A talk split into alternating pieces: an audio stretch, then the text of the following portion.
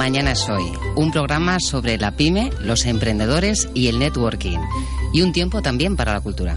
Queremos acercarnos a los pequeños y medianos empresarios que le echan imaginación para sobrevivir en los tiempos que corren y les abrimos nuestros micrófonos para que nos hagan llegar sus elevator pitch, una herramienta de comunicación que se utiliza en las sesiones de networking de la que hablaremos a lo largo del programa.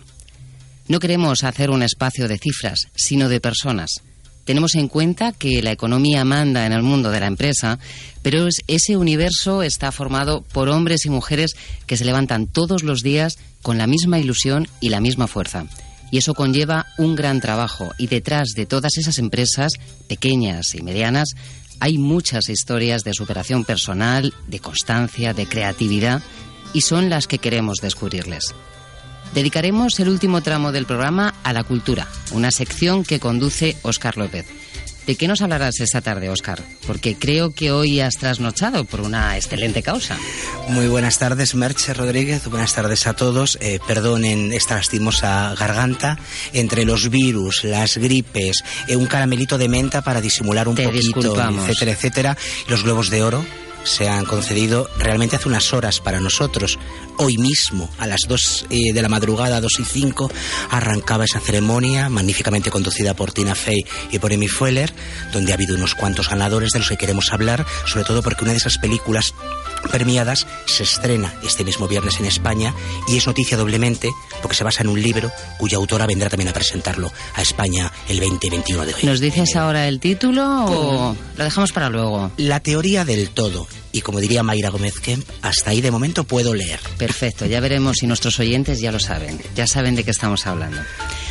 Bueno, antes de continuar, nos gustaría posicionarnos junto a los compañeros de la revista francesa Charlie Hebdo, que fue víctima de un salvaje atentado el pasado jueves en el que fallecieron 12 personas, dueñas de un derecho que les arrebataron, la libertad de expresión. Vaya para ellos, para sus familias y para todos los demócratas, ya no solo europeos, sino de cualquier rincón del planeta, nuestra solidaridad. Titulares. ¿Quiere empezar su actividad profesional y no sabe cómo? Contacte con Licencia Negocios. ¿Tiene que acondicionar su local conforme a la normativa vigente? Contacte con Licencia Negocios. La tramitación más rápida y segura de su licencia de actividad está aquí. www.licencianegocios.com o marcando el 915346024. Colaboramos con nuestros clientes desde el estudio de viabilidad hasta la fase de ejecución. Recuerde www.licencianegocios.com o 915346024. Licencia Negocios. Para empezar con tranquilidad.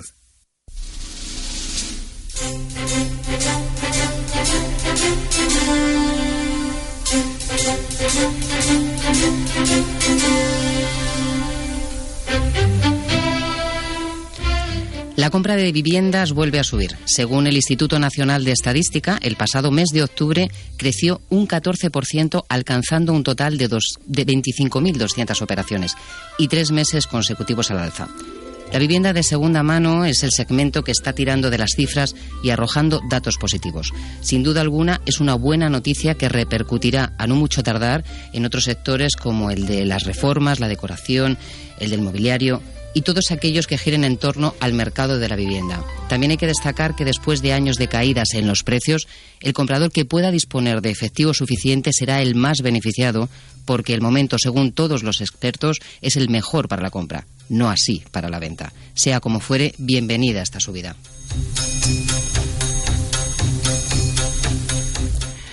Nos hacemos ahora eco de un artículo publicado en Financial Times, firmado por Michael Skynpinker, cuyo titular plantea una pregunta muy interesante dirigida a empresarios, pero también, porque no a trabajadores.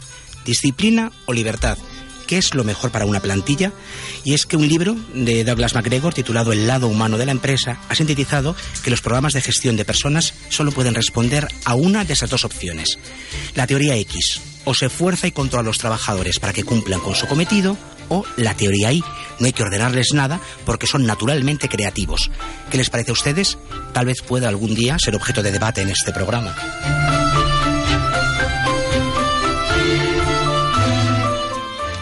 Buenos augurios para las pymes en 2015. Leemos en el diario Expansión que este año será mejor para la pequeña y mediana empresa. Los indicadores macroeconómicos así lo pronostican. De esta manera, el aumento del consumo interno, la creación de empleo y las reformas estructurales serán un revulsivo que tendrá que traducirse en números mejores que los de años anteriores. Como retos, las pymes tendrán que esforzarse en su profesionalización y en la mejora de su visión global, teniendo en cuenta la exportación. Se espera igualmente una mejora en la financiación. Buenas noticias las que recoge este periódico después de consultar a, empresarios y expertos en pymes. Qué duda cabe que las cifras macroeconómicas están mejorando. Todo depende del tiempo que tarde esa mejoría en llegar al resto de las capas que conforman la sociedad que crea el país en el que vivimos. De ahí que sea fundamental tener presente aquellos sectores y profesionales más dañados para no aumentar la brecha económica con la que convivimos.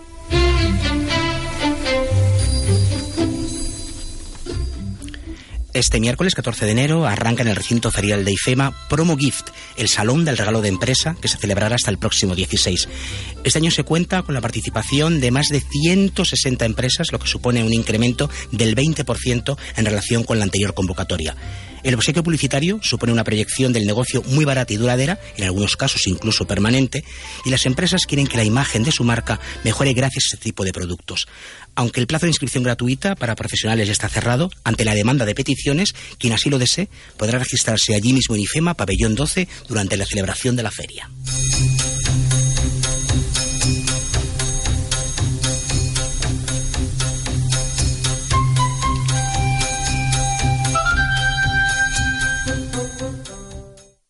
Si eres empresa, te interesa. Por una pequeña inversión, agasaja a tus clientes con viajes de ensueño. Infórmate de esta impresionante promoción en regalosdeempresaviajes.com. Así como suena. Cruceros, hoteles, turismo rural, spa y otras muchas opciones. Elige destino, número de personas y avisa a tus clientes.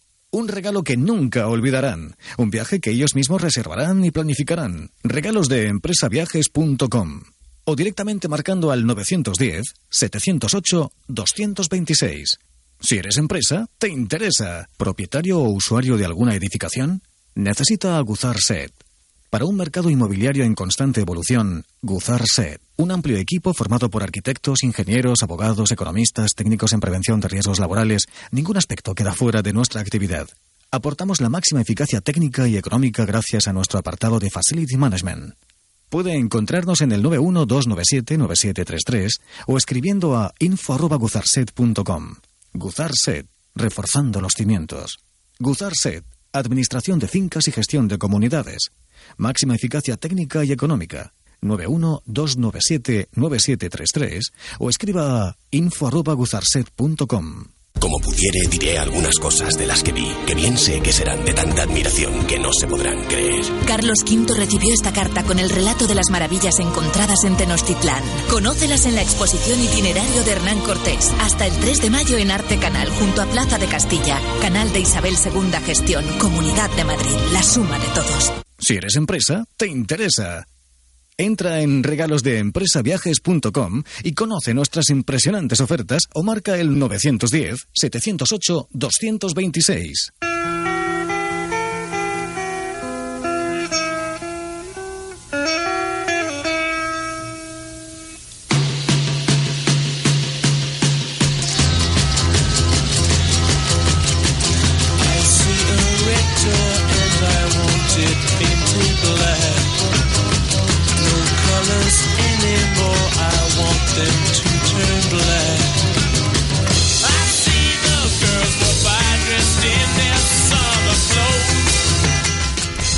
Seguimos en Mañana es Hoy, Libertad FM y esta música que está haciendo bailar al otro lado del cristal a Carlos Fernández va a servir cada semana para presentarnos a nuestro alquimista particular. Él es un hombre de empresa que se ha hecho a sí mismo y comparte con otros colegas y con el público en general todo lo que ha aprendido sobre este mundo, el mundo de la empresa y bueno, el mundo humano, el mundo en el que estamos, pisamos y vivimos y cómo aplicar esos métodos de éxito empresariales a nuestra vida cotidiana. Es escritor, es conferenciante, es empresario y es nuestro Javier Clavero, muy buenas tardes. Buenas tardes. La tecnología de lo obvio, fundamentada en cinco pasos, nos sirve como empresarios para generar modelos de motivación y superación que nos acercan tanto a los objetivos como a los propósitos que queremos alcanzar. Uno, Identifica al mejor. el modelo de empresa empresario al que quieres parecerte, alguien que haya llegado donde tú quieres llegar, alguien que sea como tú quieres ser. Dos, observa al mejor, estúdialo, mira qué, cuándo, cuánto, dónde, para qué, por qué hace lo que hace, pero sobre todo integra el cómo hace las cosas. El cómo se hace algo marca la diferencia entre unos y otros. Tres, imita al mejor, empieza a hacer las cosas que hace y cómo las hace. Desarrolla capacidades que te acerquen a tus metas. Cuatro, igual al mejor. El grado de maestría y excelencia alcanza niveles en los que ya somos empresas, empresarios de éxito, no solo por lo conseguido, que también, sino porque ya somos la verdadera actitud del éxito. Y por último, cinco, supera al mejor. Por fin, cuando disparamos nuestro arco, nuestra intención ya no es dar en el centro de la diana, es realizar el disparo perfecto. Y si lo es, la consecuencia no será otra que haber dado en la diana del éxito. Identifica, observa, imita, iguala y supera al mejor.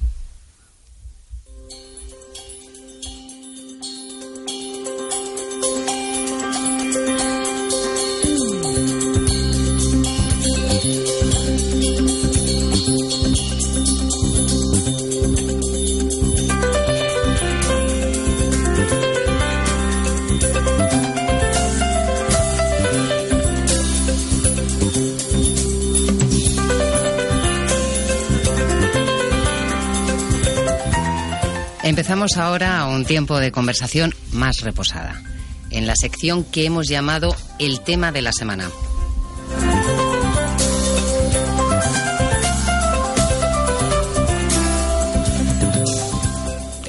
Según el Directorio Central de Empresas, el 99% de las que hay en España son pymes. Es decir, las que tienen entre cero empleados, los autónomos y las microempresas, hasta las medianas, con no más de 249. Este mismo estudio, presentado por la Dirección General de Industria y de la Pequeña y Mediana Empresa hace unos meses, destacaba que la pyme contribuye de una manera muy significativa a la generación de empleo.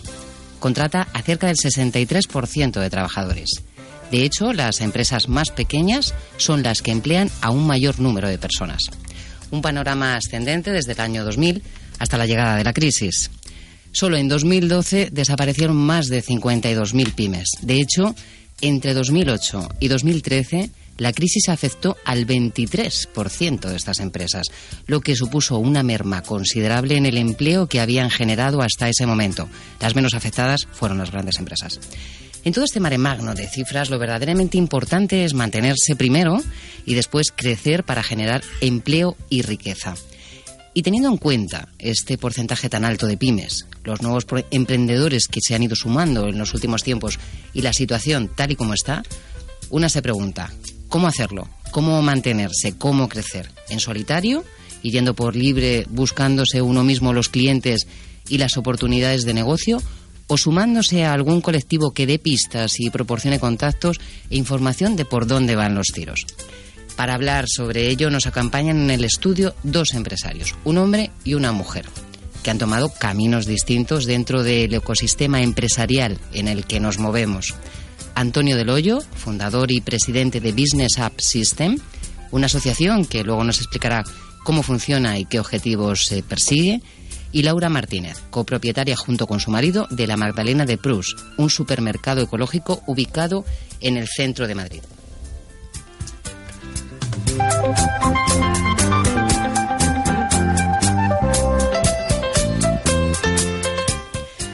Si te parece, Antonio, comenzamos con Laura. Buenas tardes, Laura. Vosotros no pertenecéis a ninguna asociación y además procedíais de otros sectores que no tenían nada que ver con, la ocupación que tenéis eh, actualmente, laboralmente hablando. ¿Cómo ha sido vuestra trayectoria? Buenas tardes, ante todo. Eh, gracias por esta oportunidad de comentar este tema aquí junto con mi, con mi contrincante.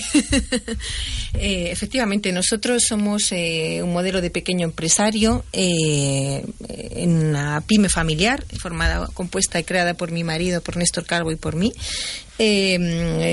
Somos emprendedores, siempre lo fuimos porque venimos del mundo del trabajo de autónomo, siempre hemos gestionado nuestro propio empleo eh, ya fuera para nuestra propia persona o en este caso para, para tener eh, otras personas que trabajan y nos ayudan para desarrollar nuestro proyecto personal que es la Magdalena de Proust. ¿no? Sí, nosotros emprendimos este proyecto solos y desde una eh, ilusión personal de, de, gestionar algo que creíamos que no existía y que como consumidores eh, deseábamos encontrar en el mercado. Por eso gestamos nuestro propio concepto, nuestro propio modelo de supermercado ecológico, aquel al que nos gustaría eh, donde nos gustaría ir como clientes. Y, Pero buscasteis vosotros, vuestros propios clientes, no, no os asociasteis con ningún, ningún colectivo. Bueno, es que hay eh, una cosa que para mí es importante puntualizar, ¿no? Y es que eh, para que exista la opción de asociarse, debe existir un cierto desarrollo de los mercados, de los segmentos y de los sectores, ¿no? En mi caso, eh, nosotros formamos parte de un sector que es el que genera empleo verde y es un sector muy embrionario, totalmente incipiente, apenas desarrollado, ¿no? Entonces, esta idea de asociacionismo, en mi opinión, no se presta aún, puesto que hay tan poca conexión y la esto falta tan de larvario. ¿no? En, el país, en, este país, en España, de la empresa verde, ¿no? Es la que os, os, no limitó, sino que coartó, ¿no? Supongo, un poco a la hora de asociaros con otros empresarios que a lo mejor no iban a entender vuestro concepto. Es Sí, sobre todo porque es todo muy atomizado. El empleo verde eh, y la empresa verde pertenece a distintos sectores, está dividida eh, con distintos eh, segmentos, o sea, con distintos segmentos de mercado y distintos nichos diferentes, ¿no? Entonces es difícil o ha sido difícil para mí y para Néstor cuando creamos la Magdalena de Plus hace ahora ya casi cuatro años encontrar un punto en común o un diálogo con otros empresarios verdes que estuvieran eso luchando por levantar un proyecto en ese momento. Eh, sobre todo acusamos la falta de asociacionismo, la falta de eh, cualquier tipo de red o, cualquier tipo de apoyo o de, fino de colaboración, porque todo el mundo emprendía proyectos en solitario dentro de sectores diferentes. Yo creo que ahí, Antonio, Antonio, buenas tardes. Antonio Hola, buenas tardes. Yo creo que ahí podrías ilustrarnos bastante, porque ¿qué es exactamente Business App System y qué aporta? Bueno, eh, Business App System es una iniciativa que lo que persigue es eh, implementar dentro del mundo empresarial algo que se está desarrollando desde el principio de los tiempos a nivel profesional y empresarial, que es la colaboración entre nosotros, la ayuda, la ayuda desinteresada, el decir, bueno, yo no estoy aquí solo, eh, convivo con un montón de empresarios, formamos un ecosistema económico y tengo que hacer porque al resto de mis compañeros en ese ecosistema les vaya bien, porque en la medida que a ellos les vaya bien, a mí me va a ir bien. Y en el caso que comenta Laura, que es una cosa muy concreta, la, empresa verde, yo creo que es importante lo que ha destacado, que existe, que está muy atomizado, como ella dice. Sí, eh, yo no conozco su sector y no puedo hablar de él, pero hay una máxima que aplica para cualquier actividad profesional, que es la venta es imprescindible lo que hace Laura, lo que hace cualquier empresario que tenga el resultado de venta esperado para cubrir los costes necesarios. Y la venta implica necesariamente tratar con otras personas. El hecho de que nosotros eh, hagamos por sociabilizarnos cuanto más mejor va a hacer que surjan oportunidades que de otra manera probablemente no lleguemos a ver es un poco lo que decía mi abuelo cuando yo hablaba con él de estas cosas. Me decía, hijo, hace más una hora de trato que cien de despacho por el negocio. Me refiero a nivel de generación de oportunidad. Bueno, luego hay otro tema también que la cuota anual, que no siempre a lo mejor se puede acomodar al presupuesto, eh, y además eh, el tiempo que se invierte en, en, los colectivos. A lo mejor habrá gente que piense que puede restarle tiempo a su, a su propio negocio o lo puede ver como una inversión. ¿Qué opináis? Bueno, mm, eh, efectivamente, formar parte de un colectivo parece que implica un, eh, un esfuerzo personal y una dedicación de horas para sacar ideas, proyectos en común, eh, poder hacer networking. Claro, eso requiere un esfuerzo que para mí eh, se liga directamente con un determinado tamaño de empresa, ¿no? Eh, esa, ese empresario que ya puede levantar la mirada de su negocio y efectivamente dedicarse a hacer networking es porque ya es una pyme un poquito más estabilizada y que tiene un poco ya de perspectiva y de mirada sobre sus propios recursos y un autoanálisis sobre cómo está gestionando sus propios procedimientos, ¿no? Lógicamente implica tiempo y esfuerzo, pienso, ¿no? Sí, sí, sí, sí cualquier eh, actividad que merezca la pena requiere de tiempo, que es lo más escaso que disponemos cualquier persona para desarrollar nuestra actividad y también muchas veces de gasto, porque desde que nacemos vivimos y nos morimos, necesitamos dinero absolutamente para todo. Y para esto también. La cuestión es ponderar adecuadamente dónde invertimos nuestro dinero y dónde invertimos nuestro tiempo. Esa es la clave. Para que te hagas una idea, el movimiento que yo represento, eh, Business App System, conjuga cuatro factores o cuatro beneficios para los empresarios que participan. Primero, la optimización de su tiempo, porque le lleva una hora a la semana, pero una hora altamente productiva, porque a través de ella consigue referencias comerciales para su negocio, que es lo más deseado para vender cualquier cosa, dado que las probabilidades de que prospere esa oferta son infinitamente mayores a cuando tú tienes que ir buscando puerta por puerta. La segunda ventaja importantísima es aumentar tu red de contactos y no cualquier contacto, contactos empresariales. La clave para que crees la masa crítica necesaria de tal manera que si uno no lo necesita, lo puede necesitar de otro, otro o saber de alguien que lo pueda necesitar. Por otro lado, también aporta formación que para mí es imprescindible. La cualificación es la que te hace poder aprovechar las oportunidades que tú mismo creas o que te van llegando. Sin la formación suficiente, pues muchas ocasiones esto no puede llegar a capitalizarlo. Y por último, hay una consultoría de dirección. ¿Qué quiero decir con esto? Todos los empresarios en nuestro día a día nos surgen un montón de cuestiones que en algunos casos nuestro asesor, que tampoco es que sea la fuente de la sabiduría, porque no sabe de todo ni conoce de todo, pues en algunas ocasiones tendrá esa experiencia o conocimiento teórico y en otras no. El hecho de participar en un grupo de colaboración empresarial hace que cuando tú tienes alguna duda en particular puedas lanzarla a un foro empresarial cualificado que ha pasado o no por esa situación y que en muchas ocasiones hace que nosotros eh, nos tropecemos menos y por consiguiente podamos sacar más y mejor nuestro proyecto, el proyecto que estamos desarrollando adelante. A mí en una ocasión eh, me dijeron que era muy sincrético y parece que me lo he creído, porque siempre es como voy haciendo el resumen un poco de, todo. Yendo a lo mejor a lo obvio que nos decía nuestro querido Javier eh, Clavero, pero eh, recordando el titular este que, de que os decíamos Eco Financial Times o de disciplina o libertad, creo que un poco también lo que planteáis de alguna manera puede, puede ir por ahí, pero España siempre ha sido un país muy aplaudido por sus individualidades siempre, sea en el mundo del cine, que no tenemos industria como tal, pero va adelante, sea eh, con negocios como los de la Madalena de Prus. Es verdad que siempre ha sido, por un lado, nos hemos asociado, hemos eh, ido al mercado de abastos, hemos cambiado el trueque, etcétera, pero por otro siempre hemos sido y tendemos mucho lo individual. Yo no sé cómo lo veis cada uno y si por un lado es un valor, siempre es un valor importante ser individual o a veces también, como tú señalabas, nos atomizamos demasiado. Bueno, me encanta esta reflexión y me gustaría contestarte con un dicho que no sabe muy bien atribuir si a, a, la cultura china, asiática o a Sudáfrica. De hecho, cuando tú aterrizas en el aeropuerto de Sudáfrica, una frase que te encuentras atribuido por ellas es esta que yo voy a decir. Y es, si quieres llegar rápido, camina solo.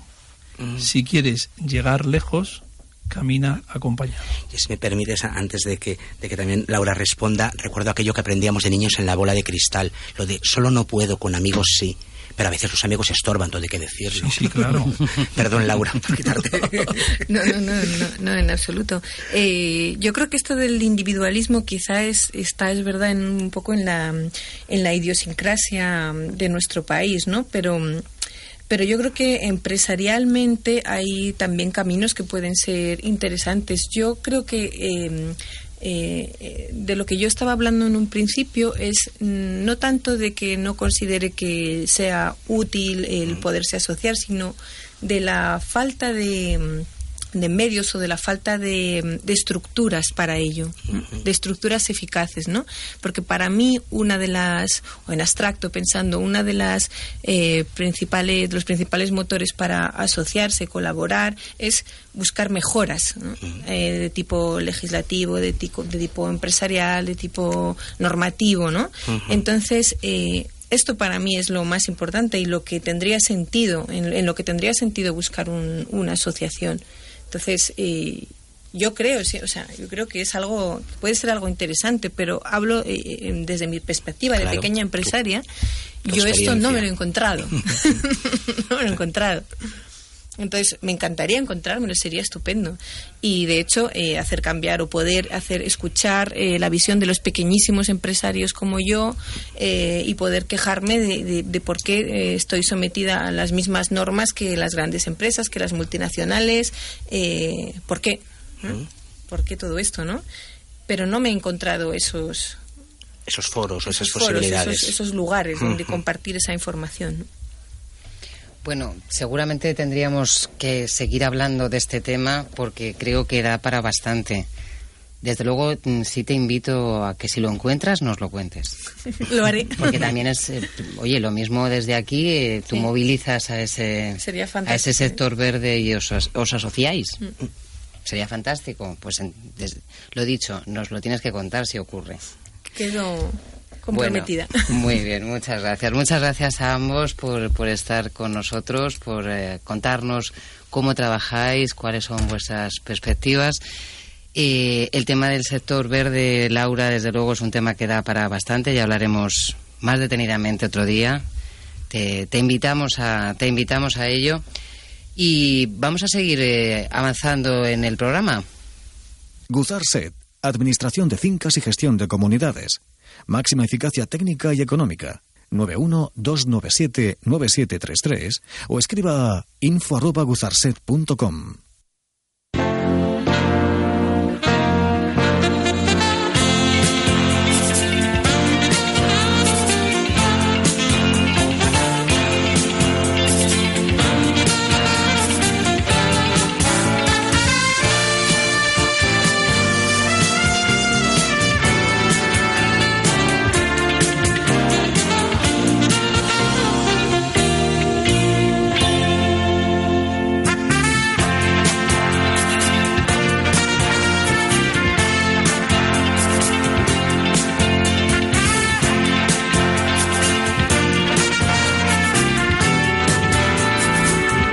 Creo que se percibe que cambiamos ahora mismo el ritmo en Mañana Soy en Libertad FM y damos paso a una sección que podríamos llamarla, tal vez incluso podemos convocar a los oyentes a que le busquen un nombre más propicio, más certero, si se lo parece, pero nosotros aquí la llamaremos branding radiofónico, que cada semana nos va a ofrecer Javier Campos, que es un enamorado del mundo empresarial, lleva toda la vida en él y está siempre atento a su evolución.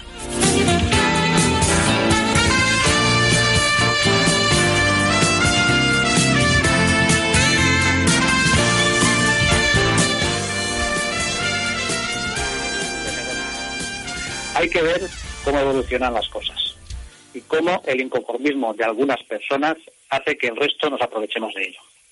Sí, me refiero a esas personas que se preguntan, ¿por qué? ¿Por qué no se puede hacer de otra manera? O, ¿y si lo hago así porque de otra manera no puedo? Bueno, pues eso ha afectado al mundo empresarial y, como no, al plan de negocio.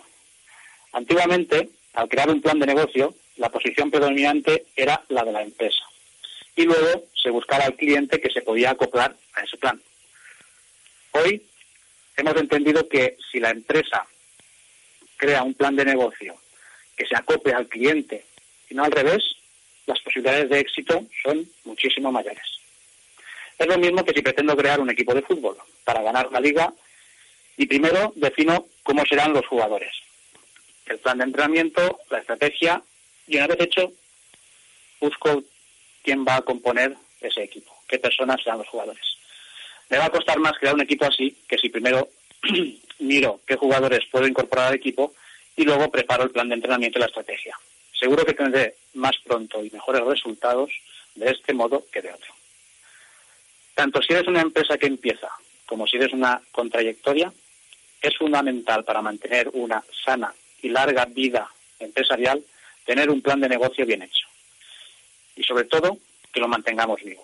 Es decir, que vayamos analizando cómo evoluciona el cliente que tengo actualmente o el que quiero tener.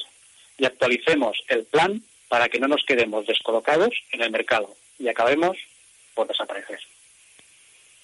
¿Quiere empezar su actividad profesional y no sabe cómo? Contacte con Licencia Negocios. ¿Tiene que acondicionar su local conforme a la normativa vigente? Contacte con Licencia Negocios. La tramitación más rápida y segura de su licencia de actividad está aquí.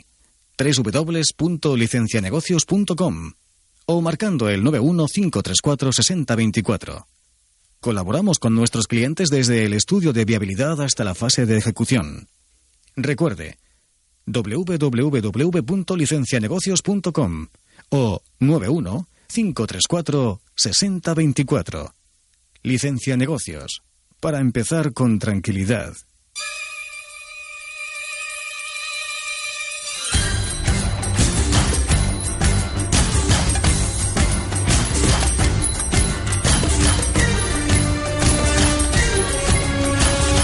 Tiempo para el networking, para saber en qué consiste, para qué sirve, qué es el elevator pitch, ese que ya hemos mencionado al principio del programa y que ahora nos, explique, nos explicará Javier Campos y su invitado. Javier eh, entra, estará con nosotros todas las semanas desde la Val Show en Castellón. Javier, tuyo. Hola. Comenzamos la sección de networking y para hablar de ello creo que deberíamos de empezar por conocer el significado de la palabra. El término anglosajón networking es la fusión de dos palabras, net y el verbo work. Algunos términos de otros idiomas no tienen una traducción literal al español, por lo menos una razonablemente comprensible. El networking es una de ellas. De tal manera que la traducción sería redeando y como bien eh, he dicho, no sería comprensible, vamos a adaptarla a nuestro lenguaje habitual. La vamos a asociar al concepto de trabajo en red. Aunque es un término que se ha utilizado para definir diferentes cosas en diferentes campos, es en el de la informática y en el entorno empresarial en donde más se usa. Para hablar de ello, en lo que al mundo de la empresa se refiere, contamos con la presencia de un empresario con muchos años de experiencia que conoce muy bien el networking, José López, que es Facility Manager y consultor inmobiliario. José, ¿qué dirías tú que es el networking? Eh, buenas tardes, Javier. Para mí, networking es simplemente un nombre. Ha sido ponerle un nombre a lo que se ha hecho toda la vida. Es algo tan fácil y a la vez tan complicado como cuidar las relaciones humanas. Ni más ni menos. Bueno, pues eh, vamos a conocer ahora una de las herramientas fundamentales en, el networking. Hola, mi nombre es Oscar López y siempre me fascinaron las historias, las que me contaban, las que escuchaba, por las que preguntaba, las que veía en el cine, las que disfrutaba como espectador de teatro, las que leía. Como tanto me gustaban las historias, terminé transmitiéndolas, terminé contándolas, terminé diciéndoles a los demás cuáles son las historias que me han hecho crecer para compartirlas contigo. ¿Tienes una historia? Cuéntamela. Yo intento reconvertirla en emoción. Hola, me llamo Merche Rodríguez y trabajo en un puente, el que une una idea con su destinatario final. Siempre hay alguien que, se que presenta un nuevo proyecto y siempre hay un receptor interesado en esa nueva propuesta. Mi trabajo consiste en conectarles en contarle al uno lo que el otro quiere dar a conocer y en ese proceso el puente en el que yo me encuentro es el camino que les une, como un alternador que genera la corriente para que esa maquinaria funcione. Hola, soy Juan Antonio López, planetarista de Lorca, Murcia. Instalo mi planetario portátil en centros de enseñanza, museos, hoteles y cualquier tipo de evento donde participen niños preferentemente. Mi ámbito territorial es toda la geografía española y el planetario portátil forma parte de un proyecto global de divulgación y entretenimiento infantil sobre el tema de la astronomía, llamado Proyecto Cosmicosaurio, Actualmente este proyecto se compone del planetario portátil, publicación de libros y producción de serie de dibujos animados. Muchas gracias. Esto que acabamos de escuchar se llama Elevator Pitch. Y José, ¿tendrías la amabilidad de comentarnos lo que es? Bueno, Javier, un elevator pitch no deja de ser un discurso breve, muy breve, cuyo único objetivo es despertar el interés de la persona que lo escucha. Nada más que despertar el interés, no dar más información. Y, poco más. O sea, procurar despertar el interés del oyente para que el oyente se dirija a ti y poder explicar más en profundidad en qué consiste tu proyecto o actividad. Sí, como estamos comentando, esto es una herramienta, yo diría que es una de las herramientas más potentes e importantes en el networking. Aunque es relativamente moderna, porque se empieza a utilizar sobre los años 80 en Estados Unidos. Eh, por otro lado, José, estoy totalmente de acuerdo en cuanto a que el networking se ha utilizado toda la vida, porque incluso en la prehistoria ya se hacía algo similar a la hora de cazar mamuts. Los hombres de la tribu salían todos juntos y tenían un mismo interés, cazar y después compartir las piezas que habían cobrado. Es decir, un interés y aunaban fuerzas para salir todos beneficiados. ¿Quieres comentarnos alguna cosita? No, Javier, simplemente como tú bien dices, esto existe desde que el mundo es mundo y no hace falta remontarse tan lejos. Hace bien poquito en este país, en cualquier pueblo, eh, en una reunión en el casino, alrededor de una copa de vino y de, unas cortecitas, todo el mundo sabía quién había comprado algo nuevo, quién era la persona adecuada para ir a tu campo y te recomendaban. Y eso es networking, relacionarse, dar a conocer tu producto, tu servicio, que la gente lo sepa y conocer el producto y servicio de los demás. Yo estaba escuchando y estaba pensando que no hay nada inventado, pero al final siempre es un poco como...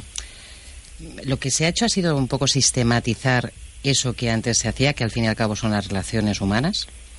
Sí, lo que se ha hecho es darle un poquito de forma, ¿sabes? Al final, la vida que llevamos, las prisas, Internet, los medios han hecho que las personas tengamos cada día menos roce personal y lo que se busca con este tipo de sistemas es precisamente provocar esa, esa, ese contacto personal, ese conocerte, ese verte la cara cuando te explicas. A mí, si me, me, permitís, totalmente neófito, con lo cual, eh, José y Javier, corregís todo lo que yo pueda decir mal, pero tal y como lo describí, estaba pensando, de alguna forma, los pregoneros de los pueblos son precursores del elevator pitch.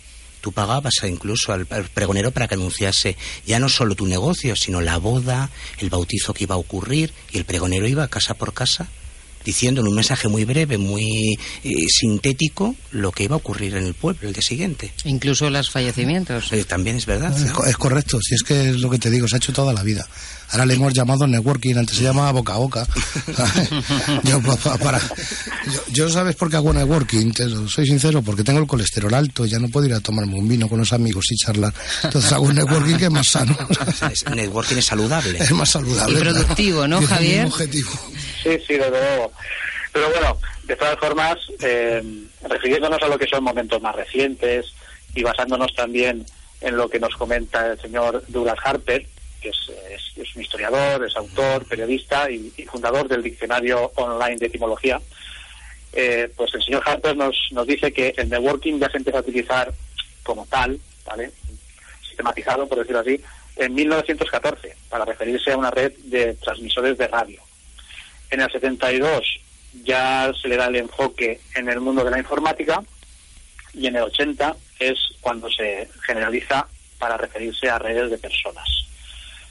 Hablando de personas, José, eh, ¿podríamos asimilar el networking a las redes sociales? Joder, Javier, yo creo que no exactamente, ¿vale? Las redes sociales favorecen las relaciones, que es lo que estamos hablando, ¿no? De relacionarnos con otras personas pero para mí el networking parte de la base de la confianza y, la confianza se genera cuando nos vemos, cuando nos vemos la cara, cuando existe el roce. Las redes sociales no dejan de ser una herramienta para mantener vivo quizá esa relación, pero el networking, para mí, el auténtico, no tiene nada que ver con otra cosa que no sea conocerse y saludarse y chocarse la mano, ¿sabes? Sí, bueno, al fin y al cabo el networking, una parte fundamental es la confianza y normalmente la confianza siempre se ha adquirido de mayor manera o de mayor medida eh, cara a cara, chocándose la mano, como tú bien dices. Eh, bueno, pues si os parece, y ya que la herramienta es una herramienta importante, vamos a escuchar dos elevator pitch más. Hola, muy buenas. Mi nombre es Gabriel Carrera, consultor patrimonial, asesor financiero o médico financiero, como también nos gusta llamarnos, en OVB al Finance España. Al igual que cuando nos duele la cabeza acudimos al médico, es bueno cuando tenemos un problema en finanzas poder acudir a una persona de confianza que nos oriente y nos asesore. Eh, nuestro gran potencial, en primer lugar, es el poder de negociación frente a las entidades con las que trabajamos debido a nuestra amplia cartera de clientes y en segundo lugar eh, somos objetivos, es decir, no tenemos productos propios. Planificamos la economía de nuestros clientes para que sean solventes en el corto, medio y largo plazo. El servicio es totalmente gratuito y sin compromiso alguno. Gabriel Carrera, OVB al Finance España. José, eh, ¿qué opinas sobre lo que acabamos de escuchar? Pues lo que estamos hablando, un discurso breve, corto, sencillo, que pretende despertar el interés de la persona que lo oye. Si quiere saber más, se acercará y te preguntará. No, no tiene otra finalidad. Entra también un poco el marketing, ¿no? Bueno, uno al final en un elevator pitch lo que cuenta es quién es, qué hace, qué ventaja tiene con respecto al resto, qué es esa vaca morada que le diferencia de los demás. ¿Qué es la vaca morada? La vaca morada es ese elemento que te hace que hace que tu servicio sea distinto es la vaca de Milka, ¿no? Que pero lo que te hace distinto de tu competencia. publicidad gratuita. No, ha sido la intención. No, pasa nada. Sí, sí, hay, hay, que situarse en, el, típico vehículo y tú vas por la autovía con el coche y de repente ves un, ganado pastando y bueno, imagínate, si hay una vaca morada, pues es la primera que ves, no, ya no prestas atención al resto. O sea que realmente Milka no lo había cogido, la vaca morada ya existía. No, Milka lo copió. Claro, claro. Oye, a lo mejor Milka se anima y, se, viene con nosotros también, ¿por qué no? ¿Quién sabe? ¿Por qué no? bueno, pues eh, ya que acabamos de escuchar de nuevo esta poderosa e importantísima herramienta, voy a aprovechar para invitar a todos aquellos empresarios y autónomos que nos están oyendo a que nos envíen su elevator pitch y que nos lo envíen al email mh@radiolibertad.com.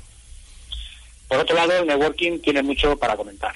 Así que el próximo lunes seguiremos hablando sobre este tema y os daremos algunos consejos para preparar un buen elevator pitch. Os esperamos la próxima semana y hasta entonces que os vaya todo genial. Como pudiere, diré algunas cosas de las que vi, que bien sé que serán de tanta admiración que no se podrán creer. Carlos V recibió esta carta con el relato de las maravillas encontradas en Tenochtitlán. Conócelas en la exposición itinerario de Hernán Cortés, hasta el 3 de mayo en Arte Canal, junto a Plaza de Castilla. Canal de Isabel II Gestión, Comunidad de Madrid, la suma de todos.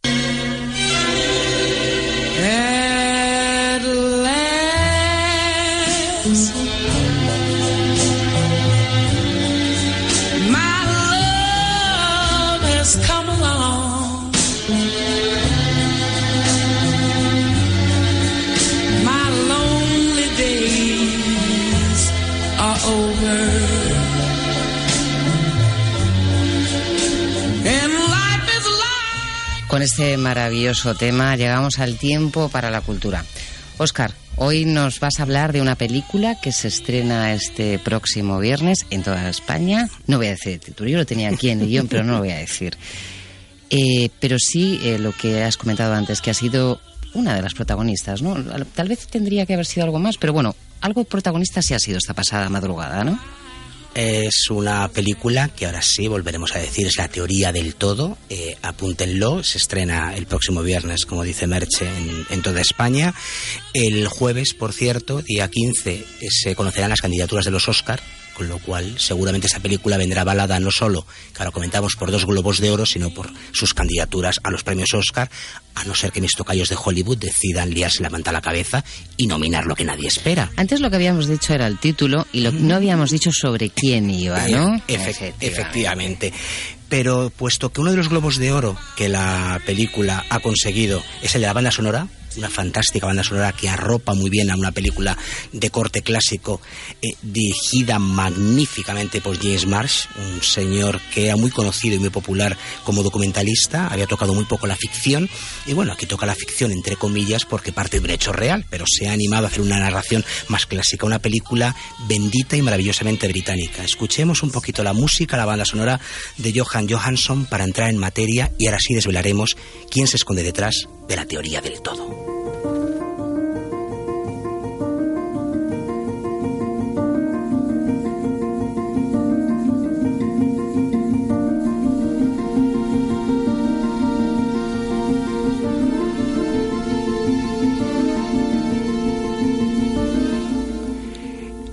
Es una música que ilustra, es una música que suena a universidad, suena a colegio mayor. Estamos pensando en partituras similares como las del Club de los Poetas Muertos, por ejemplo. Tiene, tiene ese aire eh, para bien porque la historia comienza en 1962 en una de las universidades más prestigiosas del mundo como es Cambridge, porque es donde se conocieron dos estudiantes. Ella se llama Jane y haya pasado y va a pasar, porque está viva, a la posteridad con el apellido de su marido, de él, Stephen Hawking y Jane Hawking, aún no era Hawking en ese momento, coincidieron como estudiantes en la universidad, se enamoraron, al mismo tiempo que él empezaba a desarrollar sus eh, revolucionarias teorías, teoría, por cierto, breve historia del tiempo, que no se apeó de la lista de bestsellers del New York Times durante 200 semanas un, libro que habla de matemáticas, de física, de metafísica. Tengan, eh, tengan en cuenta que un año tiene 52 semanas. estuvo continuamente y a veces mm, iba y venía, pero de esos que llaman, se llaman long sellers, libros que están muchísimo tiempo, nadie comprendía por qué, porque es un libro muy técnico.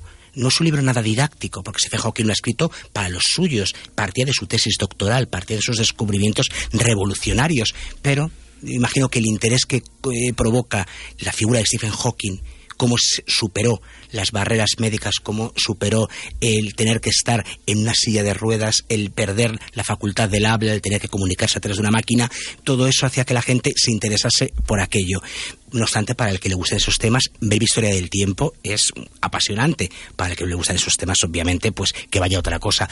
Pero puede enterarse muy bien de lo básico y de lo elemental en la película, porque la película lo explica relacionándolo con la vida de ellos dos, cómo la teoría cambia el mundo académico, cómo la teoría cambia el propio Stephen Hawking y cómo Jim Hawking también va asumiendo esa teoría y se convierte en la mejor portavoz de su marido cuando él no puede expresarse más allá de esas limitaciones que tiene, aunque esa mente prodigiosa continúa dando vueltas.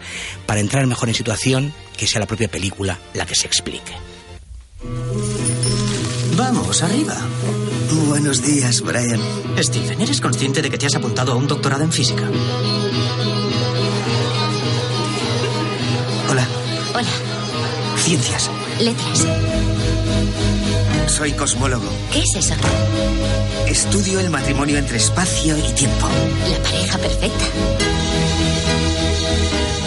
No se sabe nunca de dónde vendrá el próximo salto hacia adelante, ni de quién. ¿Y si invirtiera el tiempo para ver lo que pasó al principio del propio tiempo? Retroceder el reloj. Retroceder el reloj. Adelante. No sé cómo. Aún. Sigue girando. ¿Hacia dónde? Hace como dos meses o tres nomás, hay un titular sorprendente, de Hawking, que decía, realmente aún no sé cómo nació el universo. O sea, él continúa trabajando en esta teoría del todo, como lo han traducido literalmente del inglés de todo, pero bueno, al fin y al cabo la partícula es lo mismo, para entender. Queremos explicar la eterna pregunta, ¿de dónde venimos? Luego ya veremos a dónde, vamos, quiénes somos, etcétera, pero de dónde venimos. Pero bueno, Stephen Hawking, a través y a partir de un agujero negro, iluminó muchísimo esto y ha, y ha dado bastante y sigue dando que hablar, que conocer. Yo te quería hacer una pregunta que eh, he leído estos días en la prensa, ella vetó algunas escenas, concretamente las de sexo, ¿no? ha estado Jane Hawking muy encima de, de, la película. La película se basa en su segundo libro de memorias. Hay que explicar que ella publicó un primer libro de memorias que fue muy polémico porque contaba lo que ella había vivido, entonces obviamente no minusvaloraba al genio y no minusvaloraba el amor que se han tenido y que se tienen, porque vuelven a tener una gran complicidad, aunque ya estén separados y cada uno haga, haga vida por, por, su camino. Pero claro, yo también quería contar su sacrificio, el que me ha quedado un tanto etapado, un tanto oculto. Y ciertamente en, la película se ve muy bien, porque cuando eh, empieza a, a sufrir los síntomas, la devastadora enfermedad degenerativa Stephen Hawking, el futuro suegro de Jane le aconseja que se vaya, que lo entenderá y, coge la puerta y adiós. Y ella dice que cómo va a dejar a Stephen en este momento. Stephen se encerró en su habitación de la universidad. Ella fue a sacarle de allí, a que siguiera investigando, a que siguiera dando a conocer sus teorías y a que siguiera amándola pero fue un libro, como digo, bastante polémico por esto de estamos tocando a un genio, estamos tocando a un mito. Jane Hawking tampoco ha retocado demasiado ni ha dulcificado, pero bueno, ha ampliado el panorama sentimental y el panorama afectivo gracias a Hacia el Infinito y es en la que se ha basado esta película que, como dices, ella ha controlado y supervisado bastante. Creo que hace mucha justicia a ambos personajes. Felicity Jones está apabullante. Felicity Jones solo tiene un problema, se ha visto en los Globos de Oro, se llama Julianne Moore por siempre Alice. Es el máximo problema que Felicity Jones se va a encontrar este año para alcanzar la estatuilla dorada.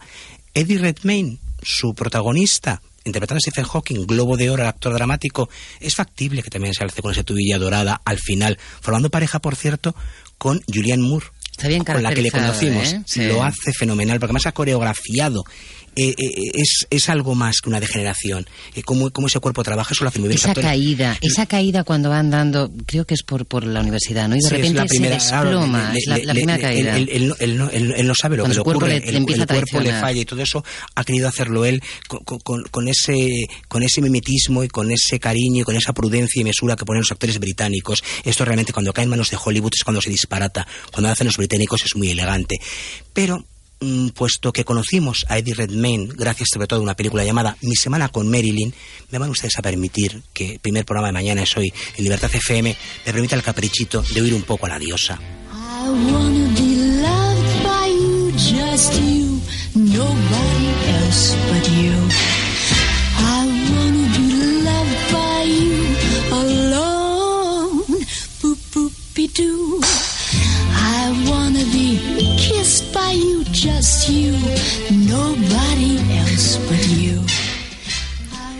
Mi semana con Marilyn, película también que aprovecho para recomendarles. También otra exquisitez británica es que están en lo mejor de lo mejor. La, ficción británica. Hay otra película que también ha de competir a los Oscar, que se ha ido de vacío en los Globos de Oro, descifrando Enigma, The Imitation Game, la historia también real de Alan Turing, alguien que creó una máquina y descifró Enigma que era como los nazis durante la Segunda Guerra Mundial encriptaban los mensajes.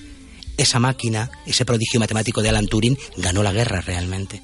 Sin esa máquina no hubieran podido Nuevamente una película británica. Una película británica. Los, los británicos están absolutamente en todo, por todo y para todo. Eddie Redmayne también canta.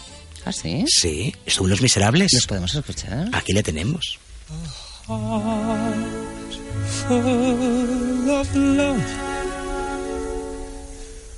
A heart full of song. So I'm doing everything all wrong. Oh God, for shame, I do not even know your name. Dear mademoiselle, won't you say... Este es el Marius de Los Miserables. Ahora entra Amanda Seyfried, Cosette, pero nos importaba en este sentido Eddie Redmayne, que un actor joven, pero como todos los británicos, sobradamente preparado. Como sobradamente preparados me cuentan, han estado los oyentes a través de Twitter, porque ha estado nuestra compañera Carmen Fernández Cetreros siguiéndolo muy atentamente y no han parado de preguntar, de decir, tal vez de poner nombre a la sección del branding radiofónico. La semana que viene lo revisamos, por si acaso. Les parece mejor una opción que otra la teoría del todo, yo no me la perdería, sobre todo porque habla de nosotros, habla de dónde venimos. Bueno, Oscar, tendremos que seguir hablando de cine. Este ha sido nuestro punto de partida. El lunes próximo volveremos a hablar sobre las pymes, sobre los emprendedores, seguiremos conociendo curiosidades sobre el networking y volveremos a hablar de cultura. No sé qué nos traerá Oscar, pero seguramente algo, algo interesante. Os esperamos en Libertad FM a las 7 de la tarde. No faltéis a nuestra cita.